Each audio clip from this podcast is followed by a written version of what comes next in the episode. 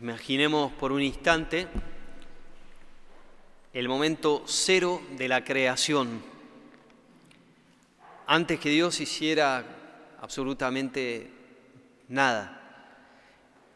Es muy difícil de imaginarse, porque no había nada. Pero si uno tuviera que usar una imagen, quizá pudiera imaginarse una, densa, total, fría, y hasta espesa oscuridad. Por eso, quizá, es que las, primeras palabras que pronuncia Dios en el libro del Génesis son fiat lux. Hágase la luz, que se haga la luz, que haya luz.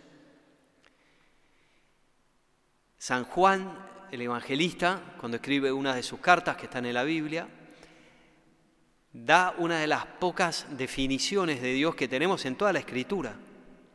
Y dice lo siguiente, dice, Dios es luz.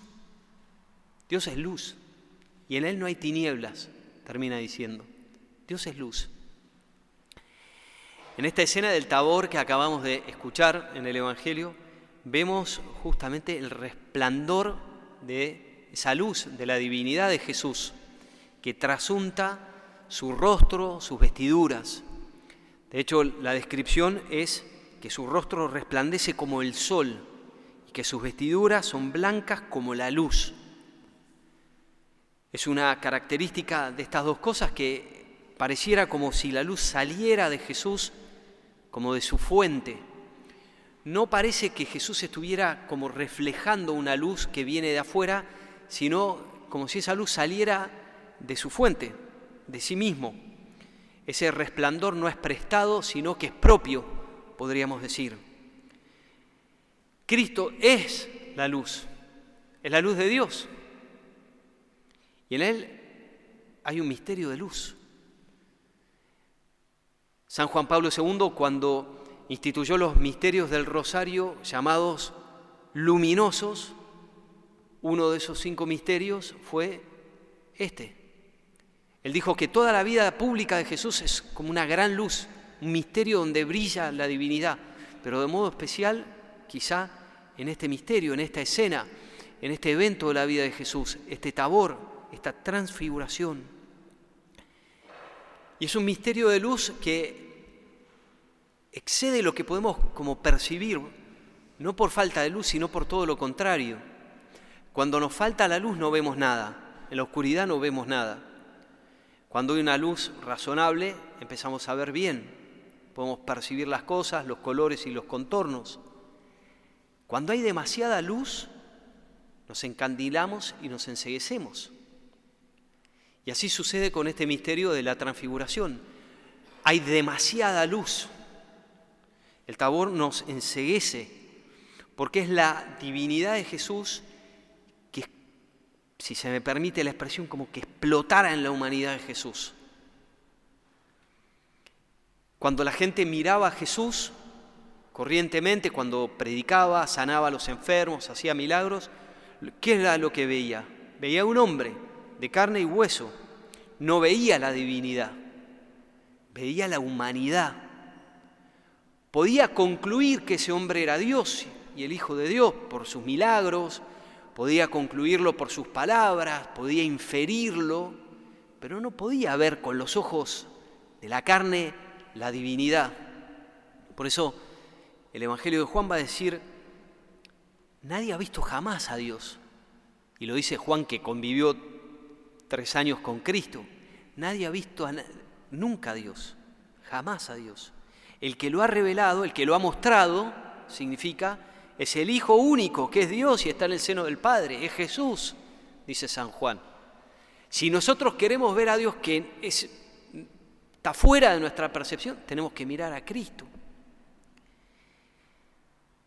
Acá en la medida en que era posible, la luz de la divinidad brilló en la humanidad santa de Jesús. Es como si se hubiese invertido. Lo que más se percibía era en el tabor su divinidad, no su humanidad o más bien su, las dos cosas a la vez.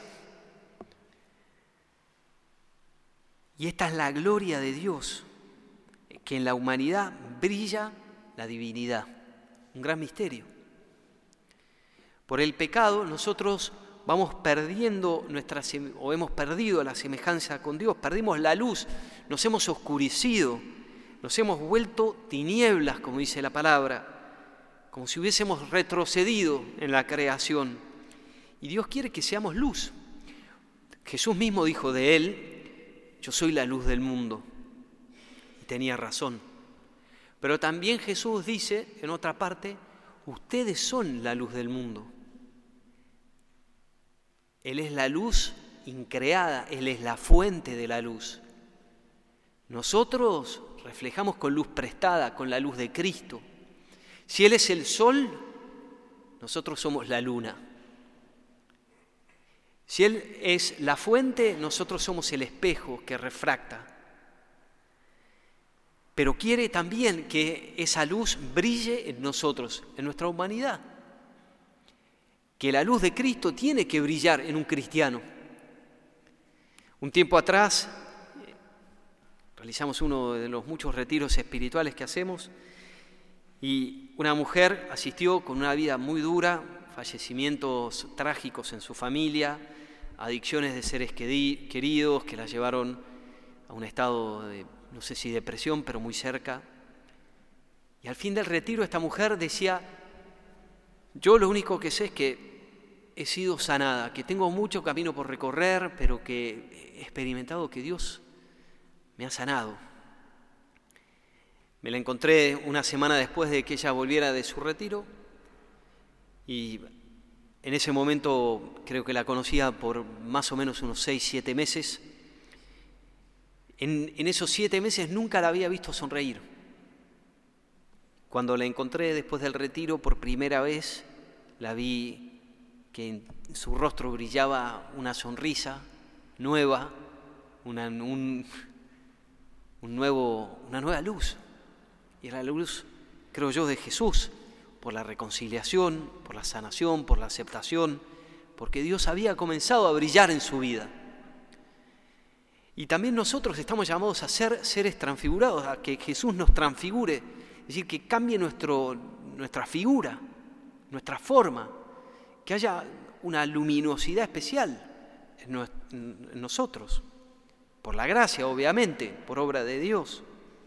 Por eso San Pablo va a decir algo que es llamativo. Dice así, reflejamos como en un espejo la gloria del Señor y somos transfigurados a su propia imagen con un esplendor cada vez más glorioso. Qué lindo.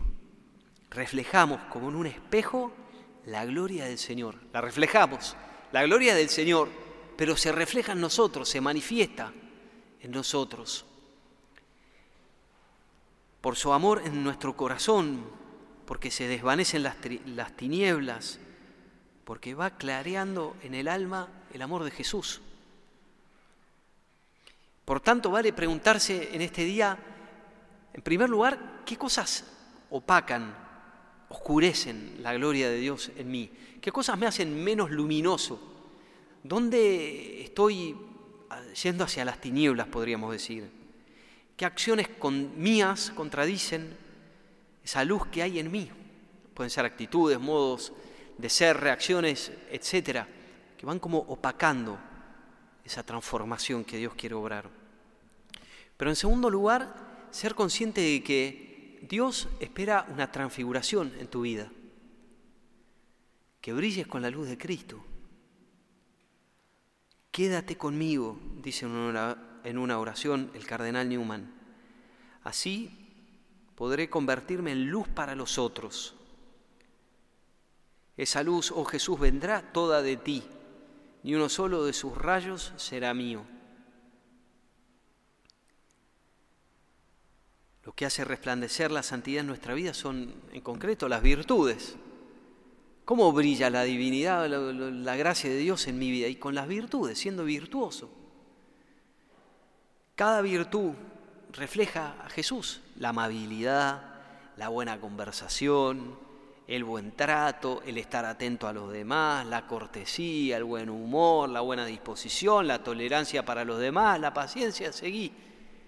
Todo eso en tu humanidad manifiesta la presencia de Dios, tantas y tantas virtudes que se podrían nombrar, que son la muestra de que Jesús nos va transformando, nos va haciendo más seres humanos o mejor seres humanos.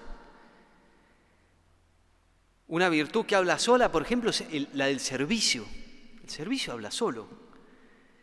Brilla por sí misma, podríamos decir. Cuando haces algo por alguien sin esperar nada a cambio o sin que te lo pidan. Todos lo ven, todos lo notan. Estar para otro, ayudarlo, adelantarse con algo que precisan, hacer la vida más llevadera a los demás, ofrecerse para lo que nadie quiere hacer en casa. Es una virtud que brilla en el hogar. Brilla por sí solo el testimonio. Y las virtudes son así, son brillantes, resplandecientes. Dios quiere brillar en nuestra vida. Así como hizo brillar la luz en las tinieblas, en la creación, también quiere hacer brillar la luz de Cristo en cada uno de nosotros, en nuestras tinieblas quizá. Quiere hacer que la gloria de Cristo brille en ti, resplandezca en ti.